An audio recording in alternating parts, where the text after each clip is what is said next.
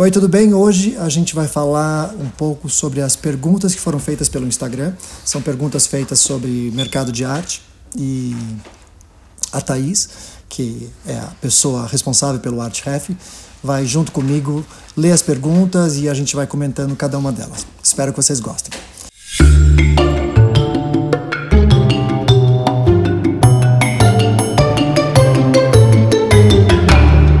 Vamos lá, Thaís, tudo bem? Vamos lá. Olá, pessoal, tudo bem? Sejam bem-vindos e bem-vindas. Vamos direto então às perguntas. As perguntas eram então sobre mercado de artes. A primeira pergunta é do José Homero. Qual é a melhor maneira de vender obras de arte, as obras de arte que eu tenho em casa? Bom, a melhor, aliás, eu sempre falo isso, a melhor forma de você vender obras de arte que você tem em casa é através das redes sociais. Existem outras coisas como mercados de arte ou marketplaces, que são sites responsáveis para ajudar a vender. Mas nada mais eficiente que o Instagram hoje em dia para você vender sua obra de arte. Então crie um belo de um perfil. Ele tem que ser um perfil profissional. Essas obras de arte elas não precisam, elas não têm que estar simplesmente a, a imagem delas, mas elas você vai ter uma melhor venda se você colocar elas dentro de um quadro, mesmo que seja isso feito no Photoshop e em uma parede. As pessoas que vão olhar a sua obra de arte, se elas puderem visualizar essa obra de arte na parede, a chance de vender são muito maiores. E outra coisa, uma vez que você criou esse perfil no Instagram, aliás, já falei um pouco disso nos outros vídeos passados, faça essa publicação, eh, crie um Instagram, um Instagram profissional e impulsione essas publicações, porque essa é uma forma de que mais pessoas vão ver. E ao impulsionar, é importante que você coloque hashtags que sejam voltados para o tipo de arte que você produz. Nunca foi tão fácil um artista vender arte como hoje. Vamos, vamos para a próxima? Vamos. Vou fazer um breve complemento. Posso? Hum, claro, por favor. Uma coisa que eu vejo também, que às vezes as pessoas se esquecem, é de colocar o título da obra, o tamanho da obra e alguma informação assim a respeito dela. Às vezes só coloca ali a arte e aí Tá, você viu ali a arte, mas é o que? Foi pintado em acrílica? É a tinta óleo? Essa fotografia é o quê? Então, assim, acho que também é sempre importante a gente ter esse cuidado ali com o conteúdo, né? Que acompanha a imagem. Sim.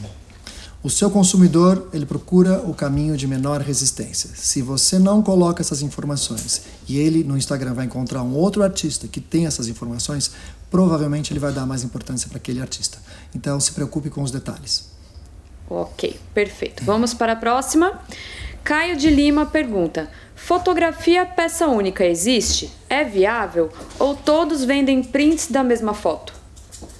Fotografia como peça única existe e é super viável. Não sei se é necessário, porque eu na Photo Arts, que é a minha galeria, a gente vende fotografias, são, a gente vende múltiplos. E ao todo, nesses últimos anos, eu acho que a gente vendeu, sei lá, 8 mil obras. E dessas 8 mil obras, nem 100 pessoas uh, estavam preocupadas para saber a tiragem. Às vezes elas estão procurando uma obra bonita. Então, se você for vender uma obra como peça única ou se ela for vender como múltiplo, em alguns níveis do mercado isso é importante. No nível de decoração, isso não é, não é importante. Eu não sei em qual nível uh, você está na sua fotografia. Se você está num nível de galerias de arte, de bienais, ou se você está num, num nível para vender para decoração. No nível de decoração, isso não, não é necessário. Tá? Uma dica que pode ser interessante é quando você for produzir uma imagem, tá? se você vai fazer uma foto de uma paisagem, você está lá com o seu tripé montado, ao invés de fazer uma foto, você faz 30 fotos, sendo que algum objeto nessa paisagem mudou. Então você, no fundo, você tem fotos únicas, fotos únicas do mesmo ambiente, só que quando as pessoas forem olhar, você fala assim, não, olha, existe uma pequena diferença. E a brincadeira é essa diferença entre as fotos. Então, vale a pena você experimentar com isso. Mas, de novo, no mercado de decoração, a tiragem não é fundamental. No mercado de colecionismo, sim. Tá? Ok. Próxima pergunta. Orlando Emanuel quer saber como desenvolver ou descobrir a própria marca na arte. A gente fez um vídeo sobre isso. Né? Eu acho que está no nosso canal, Dicas para Artista. A gente fez um, eu, eu fiz um vídeo especificamente de como eh, se desenvolver a marca. Obviamente não foi um vídeo longo, porque eu não consigo fazer duas horas, isso fica para um curso. Aliás, é uma ideia boa de como criar uma marca uh, para artistas. Mas vale a pena você olhar esse vídeo, eu vou deixar o link nas descrições. Ok, vamos para a próxima. É, Artisal Spinola. Recomenda algum curso de negócios para artistas? Sim, eu na realidade eu estou produzindo. Eu inicialmente eu ia fazer um curso sobre art business, que é negócio para artista, mas com medo de terminar fazendo um, custo, um, um curso muito vasto, a um custo alto, eu resolvi começar por assuntos que são mais pontuais e que são importantes. Então eu estou quase acabando essa parte que é um curso de precificação da obra de arte. Isso vai ajudar porque eu não só falo o que as pessoas uh, usam como referência para precificar uma obra de arte, porque, por exemplo, a Sotheby's. A Sotheby's tem pelo menos 12 itens que eles analisam numa obra de arte para precificar. Então, nesse curso, a gente vai fazer uma engenharia reversa, que é quase que um checklist desses 12 itens na sua obra, se eles estão presentes. Então, esse curso, que vão ser acho que quatro aulas, e vai ser um curso baratinho, mas enfim, eu vou explicar como precificar. Uma, e junto com isso, você começa a aprender uma série de coisas, como cuidado na produção, cuidado na embalagem, são coisas que são fundamentais para qualquer artista. Então aguardem que eu acho que, em, acho que em menos de um mês ou um mês eu consigo colocar esse curso no ar, tá bom? Muito bem. Agora Arnaldo Rocha quer saber: guardar uma obra de arte e vender uma cópia fine art pode valorizar a obra? A impressão que eu tinha falado sobre isso, mas enfim, acho que a gente conversou na nossa, no nosso ensaio, né? Sim e não, tá? Depende. Uh, a valorização da sua obra de arte, ela vem através de um processo de demanda. Você tem que ter pessoas que estão atrás da sua obra de arte. Então, quando você tem uma capacidade de produção finita, você não pode produzir, imagina. Quem produz pão? Né? Então, eu compro pão Aí, se o pão começa a subir, eu, posso, eu tenho mais um milhão de padarias produzindo, mas a sua obra é única, você tem um número limitado de obras que você produz. Se existe uma demanda muito grande pela sua obra, o que acontece você pode subir de preço, porque existe uma procura. Não adianta se guardar o original e vender as cópias se não tem demanda. Então, a primeira construa essa demanda e nessa construção de demanda, venda suas cópias. Tá? Se existe uma demanda para suas cópias, em algum momento, em algum momento você pode falar, olha, eu tenho o original. Só que o original custa 50 vezes o valor da cópia. Você quer ter o original? É seu, mas é por esse preço. Se não, você pode levar uma cópia e o preço é X. Então eu não sei se eu respondi, porque às vezes sim, às vezes não, mas o mais importante de tudo, que a escassez ela só existe com a demanda. Se ninguém procura, não adianta ter uma obra de arte, ela vai continuar na sua gaveta. Certo. Então vamos para a próxima. Luiz Ricardo Bernardino. Gostaria de saber mais sobre pinturas vendidas como prints. De novo, né? São várias perguntas assim sobre pinturas, pinturas vendidas como prints. Tem um nome para isso. Aliás, foi um americano que deu esse nome que chama giclée. Giclée é quando você produz uma obra original, faz uma digitalização é, dessa obra e vende prints. Uh, e eu acho que eu falei na, na, pergunta anterior. Então, é legal você vender prints, você mantém o original com você, e em algum momento você pode disponibilizar esse original para quem quiser pagar o premium de ter uma peça única. Posso falar o que, que eu penso de prints? Por é, favor. Como eu sou uma artista iniciante, eu, tá, eu faço pinturas em aquarela, não tem muito tempo que eu faço algumas obras e tal. Aí eu faço ali a minha pintura e eu atualmente eu só trabalho com print, eu não vendo minhas obras originais. Por duas razões. Primeiro, porque eu faço uma linha de, de produção, tenho ali a minha inspiração, eu gosto muito, por exemplo, de pintar aves, aí eu faço lá as minhas aves e coloco meus prints à venda. Até pra, pra quê? Pra sentir, assim, o que que, o que, que é, as pessoas podem gostar mais dentro do meu traço, porque eu acho que a arte não é só aquilo que você quer colocar para o mercado. Acho que também tem esse retorno, assim, né, do que, que as Sim. pessoas vão gostar mais do, dentro do seu discurso, dentro Isso do se seu chama conceito. validação. Você precisa validar a sua arte. E validação, validação não é vender para amigos e parentes. Não vale. Validação é você conseguir vender para desconhecidos. Então, nesse momento, a sua obra está sendo reconhecida pelo, pelo, pela sua obra e pela trajetória da artista como você. Então, validando, você está fazendo o quê? Mostrando, vendendo prints, você está validando. Quanto mais prints você consegue vender, mais demanda você está começando a gerar para o seu produto. E aí você tem os originais. Os originais você guarda e vende a um premium, como eu falei antes. Então, e aí eu, eu mantenho também esses originais, por quê? Porque tanto eu posso vender eles amanhã, a, a, a obra original emoldurada, tudo bonitinho, como eu posso expor ela um dia. Exatamente, você pode fazer uma coletânea do seu trabalho. Exatamente, se eu uma hora for fazer uma exposição, eu nunca fiz uma exposição, tá, minha gente? Mas um dia se eu for fazer uma exposição, espero que um dia eu faça, eu tenho obras originais, se eu quiser, por exemplo, apresentar a minha série de, de aves. Então, é, são essas razões que eu, Thaís, particularmente, é, trabalho com prints. Então, acho que é isso, né? Respondido? Sim, acho que sim, né? Tá.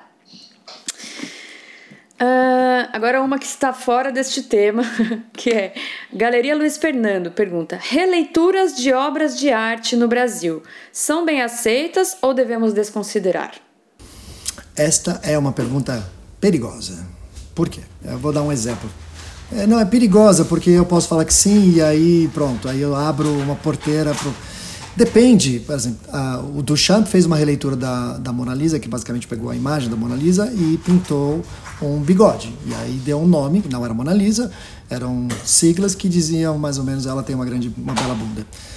Acho que é isso, né? Ah, não, não é exatamente bunda a palavra, mas enfim. Uh, funciona porque tem uma história por trás dos ready-made, da utilização de objetos do cotidiano, tem a ver com a, com a história do Duchamp. Né? Agora, se você pega, por exemplo, essa semana eu estava num, numa galeria pequena ali perto do, da Paulista, em, esperando ali no consulado, enfim. Aí eu subi e tinha um abapuru, uma reprodução do abapuru Difícil, difícil, porque ela, a pessoa que fez, ela não tinha desenvolvido as técnicas. Então não era uma cópia, a releitura não estava boa, as coisas não casavam. Então é um caminho perigoso, tá? A não ser que você tenha realmente produzido o seu corpo de trabalho individual, aí você começa a brincar com releitura de outros artistas. Mas não pule uh, passos na sua carreira de artista? É, a gente tem uma, dois exemplos interessantes que eu gosto, que é um é o Vic Muniz, né, que ele tem umas releituras de obras de arte clássicas feitas com resíduos, que é, é uma marca, né, do trabalho dele, e que é muito interessante, tem aquela coisa de ser amplo, de você só enxergar de uma certa perspectiva, eu acho fantástico, esse trabalho é legal. E eu, eu, gosto também do Mundano, né? Que ele também cria uns painéis, que é um muralista que produz uns painéis, às vezes, com reproduções de obras de arte, trabalhado com cinza de, de incêndios florestais, né? Com lama de brumadinho. Então, assim, existe um, um conceito, assim, por existe trás. Existe um conceito por trás. Isso. Exato. É. Não é, senão a gente termina fazendo algo que parece mais com artesanato. Tem certo. que tomar cuidado. Aliás, qual a diferença entre arte e artesanato? Essa é uma boa pergunta que você Esse dá, dá outro vídeo, hein? Dá um outro vídeo. Vou para a próxima. Guilherme da Luz gostaria de entrar para uma galeria de renome. Quais seriam as principais dicas? A pergunta de milhões. Essa pergunta de milhões que eu tenho que tomar cuidado, porque é o seguinte: todo mundo quer as glórias, ninguém quer saber do processo de. de essa, a questão é a seguinte: um artista, para entrar para uma galeria grande, uh, tem que passar por uma série de fases na, na, na produção artística. Uh, e eu digo na, na, educação em si. Eu não digo que todo artista tem que fazer uma faculdade, mesmo porque eu acho que na faculdade a gente gasta 60% um professor ensinando as técnicas dele, empurrando as técnicas dele para você. Isso é a pior coisa que poderia ser para um artista. Mas existe história da arte, existe teoria de cores, existe, existe anatomia, existe perspectiva. Todo artista completo ele tem que passar por esse, por esse aprendizado, porque isso vai fazer parte do corpo de trabalho. Então a pergunta que se tem que fazer é, antes de entrar para uma galeria, você já passou por essa fase? A segunda é, nesse processo de validação que a gente falou na pergunta anterior, é você já conseguiu validar a sua arte, você já conseguiu vender a sua arte para um público diferente da sua família e amigos. Então existe um público que está interessado. O fato é o seguinte: uma galeria, quando está interessada em você, ah, você vai pensar: será que eu preciso da galeria? Porque eu já passei por tudo isso, já estou vendendo a minha obra de arte. Para que serve uma galeria então? Uma galeria ela é importante para ela pegar o valor que você já cobra pela sua obra e multiplicar por 10. Tá? Então você já está vendendo para um monte de gente, você vende sua obra por 5 mil e ela fala assim: a partir de agora nós vamos trabalhar junto e nenhuma das suas obras passam por menos de 50 mil reais. E aí que, aliás, que para você não vão ser 50 mil reais, vão ser 25 mil reais. E aí você fala assim: bom, eu vendia por 5 e agora eu vou vender por 25, 5 vezes, tá ótimo.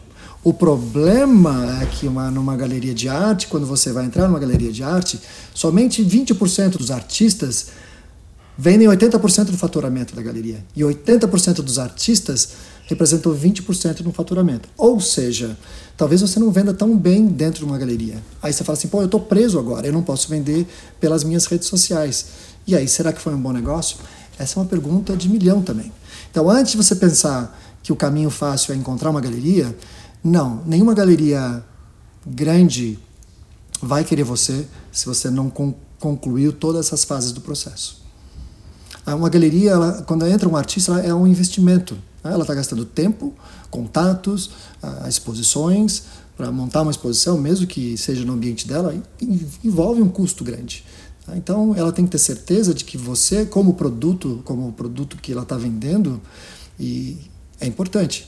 E outra, uma galeria ela não vende simplesmente uma obra de arte, ela vende uma história por trás. E a pergunta é: o artista tem essa história por trás, o corpo de trabalho tem uma história para contar, porque se não tem história, fica mais difícil. São realidades duras, mas pelo menos existe um lugar para você começar.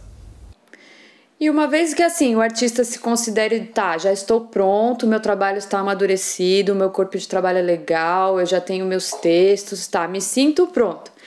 Aí também é importante ele fazer um mapeamento, né? Levantar quais as galerias que tem algum trabalho, que, que, que tem trabalhos que tem a ver com o trabalho dele, né?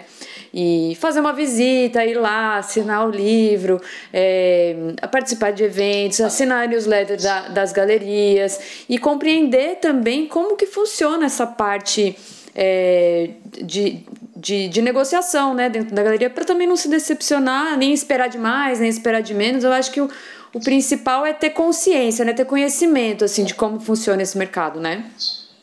Entre, entre no radar da galeria. Ou seja, não entra, não vai para uma galeria e fala assim, quer, quer vender meu quadro? Não, não vai ser assim que vai funcionar. Mas vá a todas as exposições, entenda se aquela exposição, o, o corpo de, de artistas que está na galeria se assemelha a você. Porque às vezes tem uma galeria de street art, você produz barroco. Ninguém produz barroco, mas enfim, ah, não tem nada a ver um com as outras. Então, não adianta você achar que uma galeria vai te representar se não tem nada a ver com o que uh, o curador, ou a dona, ou dono da galeria pensam sobre a produção. Agora, nessa construção da marca, que inclusive a gente fala, entre em todos os tipos de, de, de, de exposições públicas, de, de galerias, não de galerias, mas de instituições, participe disso. Entre, se você conseguir entrar num museu, isso vai multiplicar o valor da sua marca em 100, tá? E quando uma galeria vê que você publicou, publicou não, mas assim, que você tem uma obra exposta na Pinacoteca, por exemplo, não tem nem conversa, ela vai querer você para dentro, tá? Então, qualquer tipo de edital, aliás, vamos colocar isso no Art Index uma lista de todos os editais possíveis, entre em todos os editais possíveis que existem. Participe de tudo que você puder. Entrar, em, se inscrever em edital público não é, não custa. Né? Alguns editais custam, custam. Eu não sei, eu não entro em muitos editais. Custa, mas... custa tempo e, e, trabalho, assim, né? Porque é complexo, mas né, investimento em si, não. Para mas, mas eh, também construir uma carreira é o que custa tempo, trabalho, dedicação. Então, fazer inscrição para edital faz parte da sua construção de carreira. Então, isso tudo junto vai facilitar a entrada para uma, uma, grande galeria. Ou seja, ter um trabalho dentro de uma, de uma exposição institucional pode te dar uma bela ponte para entrar dentro de uma galeria, é isso? Super, muito, muito, muito. Por quê? Porque uma galeria está procurando certificações. Sabe, ela, se, se você está sendo certificado por outros curadores importantes do mercado, significa que você bom é você ruim não é, bom você é. Então tá tudo certo. Imagina se você Você fala assim, olha, tenho aqui essas exposições que eu participei, participei algumas coletivas, algumas individuais, esses foram os curadores, e ela fala assim, pô, esses curadores eu conheço, eles são importantes. Se eles estão falando bem de você, eu quero você. Muito bem. Até é curioso, né, que ninguém perguntou de edital, porque é uma, é uma pergunta muito a gente vai começar, a gente vai começar, obviamente a gente vai lançar a plataforma do Art Index logo essa semana e dentro do, da plataforma a gente vai fornecer todos os editais possíveis para que os artistas que estejam na plataforma possam entrar. Isso é fundamental. E a gente vai ajudar, inclusive, na parte da inscrição. Muito bem. Vamos para a próxima? Como precificar o meu trabalho? Outra pergunta de, de milhões. Como precificar o trabalho? Exatamente é o que vai ficar no curso. No fundo, tem uma série de coisas, mas assim, em poucas palavras, para não deixar você com, com a curiosidade, é. Quem precifica, quem, quem adiciona valor à sua. Bom, você, como criação de marca, você adiciona valor, mas assim, um comprador, ele vai olhar para você e ele vai procurar valor em você. E ele procura Aliás, essas perguntas estão todas inter, interrelacionadas. Quando você, um artista olha para você, ele vai fazer uma checagem de você. É como se fosse um, uma entrevista de emprego. Então, o seu perfil do Instagram ele vai ser checado, tá? Se, e aí ele vai olhar e vai ver o que você produz e ele vai fazer o que? Ele vai procurar obras que sejam semelhantes para comparar preços. Então, se ele vai fazer isso, faça você também. Então você procura artistas que sejam semelhantes e veja qual a margem de preços que eles estão trabalhando para que você possa trabalhar nessa mesma margem de preço. Tá? Lembra que você pode também ir a todas as galerias de arte e ver quanto as pessoas estão cobrando nas galerias de arte. Você nunca cobra preço que é o preço de uma galeria de arte. Ou seja, uma obra está sendo vendida a 50 mil reais, então de cara você começa a vender a sua obra por 25, porque esse é o preço que o artista vai, vai receber. Não adianta você entrar no processo de vender tão caro quanto uma galeria, porque uma galeria ela já é uma certificadora. Ela tem um grupo de compradores especial e você ainda não tem isso. Então, primeiro, cheque outros artistas, cheque galerias de arte, cheque os seus custos de produção para saber qual é o preço mínimo da E quando a gente fala de custo de produção, a gente fala assim, custo de produção de pincel, tinta, o que for, mas aluguel, tudo que você gasta, ele tem que entrar no teu corpo e aí você reduz, divide tudo isso, você produz 100 obras por mês ou 50 obras por mês, esse é o custo do mês. Então você divide isso pelas obras. E aí você tem que falar assim, olha, ok, eu sei que essa obra ela não pode sair por menos de dois mil reais, porque senão eu estou pagando para trabalhar. Então é uma boa forma de referência, não que você vai precificar dois mil reais, mas é uma referência do mínimo que você pode vender uma obra de arte. É o ponto zero. Daqui abaixo disso, eu estou dando. Eu tô, é, é prejuízo. E a gente, artista já não está esbanjando dinheiro, então a gente não pode também pagar para trabalhar. Mas isso eu vou falar em detalhes no curso, tá? Legal. Vamos para a próxima. Shazam Arte. Qual é a melhor maneira de encontrar e vender para o público-alvo? Ah, essa é outra pergunta de um milhão de dólares, porque as galerias de arte se fazem essa pergunta. Como as galerias de arte fazem? Elas entram em feiras de arte. As feiras de arte são uma coisa interessante, porque numa feira de arte como o SP Arte, por exemplo, tem mais de 100 exibidores, exibidores galeristas de todo o Brasil. Cada uma dessas feiras de arte, cada uma dessas galerias convida o seu mailing. Tá? E aí o, as pessoas que participam do grupo dessa galeria de arte entram na feira de arte para visitar. E aí elas entram em contato com a sua galeria de arte. E elas falam assim: ah, que interessante, uma nova galeria de arte. Vou deixar o meu nome. Esse é um momento que é a dança das cadeiras. Né? As feiras são bons lugares para você ter contatos. Mas não é o seu caso, né? No seu caso, você não é galeria, você é um artista. É galeria? Não sei. Shazam Arte. Eu não visitei o perfil dele ou talvez dela. Não. não sei dizer. Talvez não. Talvez seja um artista. Uma outra forma é produção de conteúdo. Ok. O Shazam ele produz obras de arte abstratas com uma puxada para o expressionismo abstrato, por exemplo. Então, o Shazam constrói um site e começa a escrever sobre o expressionismo abstrato, sobre a obra de arte abstrata, sobre o, o abstracionismo no Brasil, Tudo isso. Por quê? Seus Porque as processos pessoas que são- criativos, né? Suas inspirações. é, porque as pessoas que estão interessadas em arte abstrata vão procurar no Google obra de arte abstrata. E aí o Google vai dar conteúdos. E aí, de repente, se o seu conteúdo que você produziu sobre o estilo de obra que você vende é, é relevante, essa pessoa que estava procurando arte- obra de arte abstrata vai entrar no seu site, vai encontrar sua obra de arte, vai achar interessante, você guarda o e-mail dessa pessoa e começa a mandar uma vez por semana o que você está produzindo. Ela gosta de obra de arte abstrata, Ih, toquei no microfone aqui. Ela gosta de obra de arte abstrata, vai, vai começar a seguir você. Em algum momento ela fala assim: "É, agora é hora de comprar uma obra de arte abstrata. De quem que eu vou comprar? Do Shazam. Desculpa, Shazam, eu nem sei se você faz obra de arte abstrata, mas foi uma forma de eu exemplificar aqui. Shazam, depois conta pra gente qual é a sua, qual é a sua, a sua linha de produção pra gente entender. Certo. É, Ou seja, é muito importante hoje também a gente ter consciência que, assim, estamos num momento que a produção de conteúdo ela é essencial, né? Na verdade, sempre foi. Agora a gente está percebendo isso porque a gente, nós, do Art Ref, do Art Index, temos isso como fundamental na, na produção do que a gente faz. O Art Talks gera conteúdo e é um conteúdo relevante, então a gente está constantemente procurando conteúdo para poder passar para as pessoas. E é assim que o artista tem que fazer sobre o trabalho dele também. Isso valeu sempre, sempre. Vamos em frente. Estúdio Arle Botelho. Conseguir, é, como conseguir reconhecimento no mercado? Já falamos um pouco também, né, sobre isso, assim, sobre É, é uma mara, não, é um, não é uma corrida de 100 metros, é uma maratona. E é uma maratona de persistência e consistência.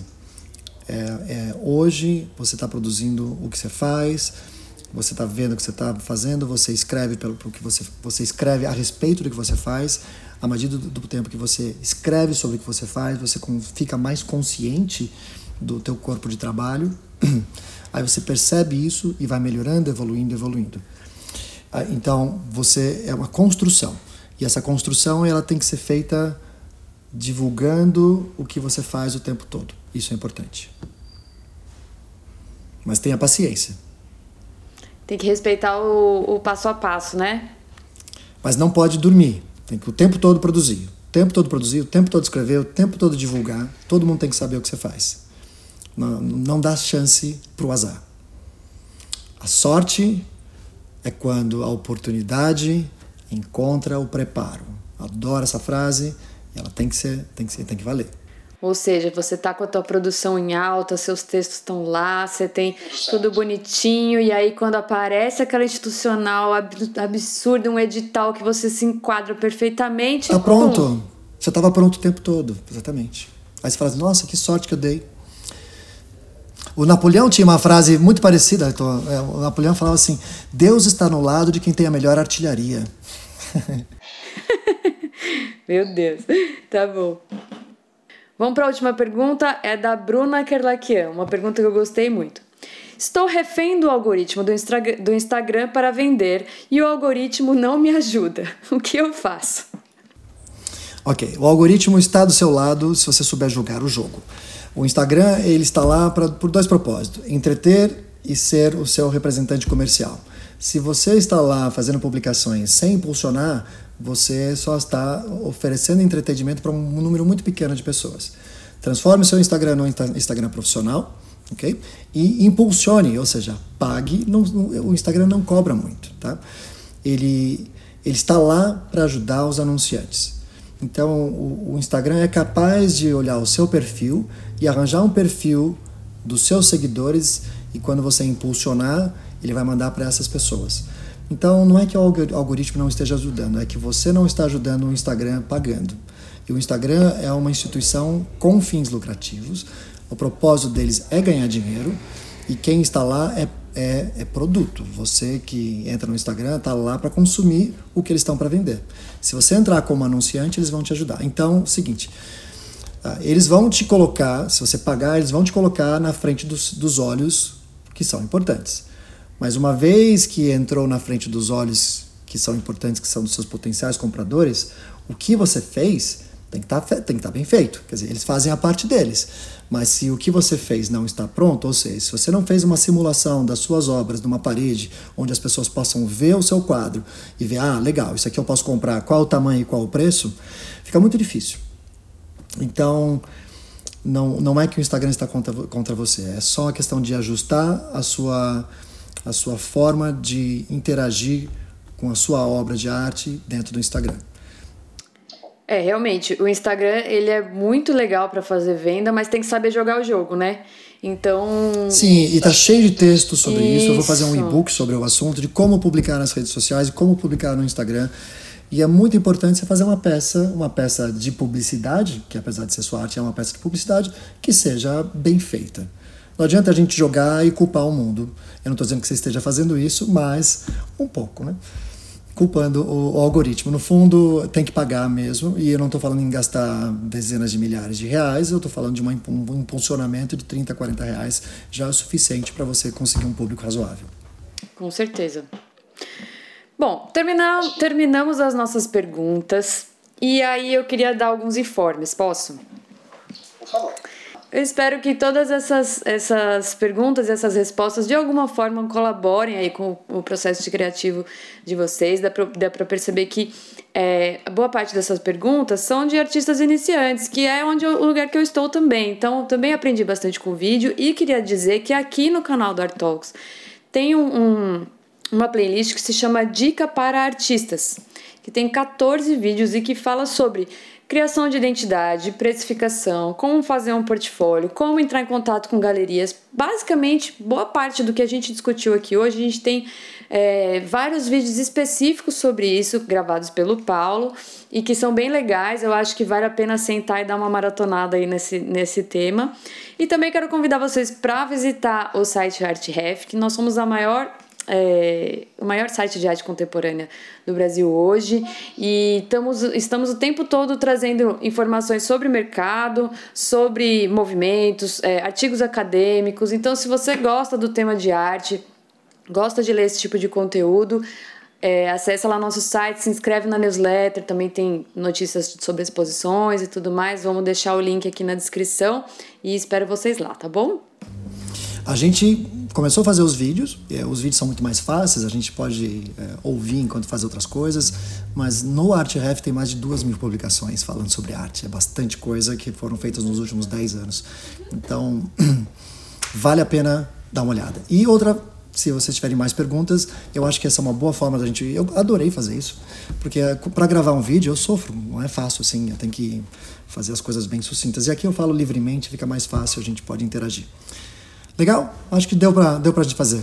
Se vocês gostaram também desse formato de perguntas e respostas, de tirar dúvidas, comenta aqui embaixo para a gente entender. Se vocês curtiram, a gente faz mais. Legal. Muito obrigado, Thaís. Muito obrigada, Paulo. Até a próxima. Então, até a próxima.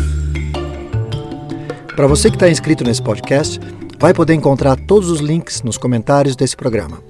Se você é um dos muitos ouvintes desse programa e quiser fazer comentários positivos dentro do iTunes, eu gostaria de retribuir esse favor enviando um mini quadro com o patrocínio do laboratório instaarts.com. Basta você me mandar o seu endereço em qualquer lugar do Brasil e eu envio para você. E como eu passo o tempo todo falando e estudando sobre arte, se você precisar de ajuda em algum assunto relacionado ao mercado de arte, entre em contato comigo pelo LinkedIn ou pelo meu perfil no Instagram, que é Paulo Varela, mas sem o O. Eu vou fazer o possível para te ajudar. E obrigado novamente por ouvir o Art Talks.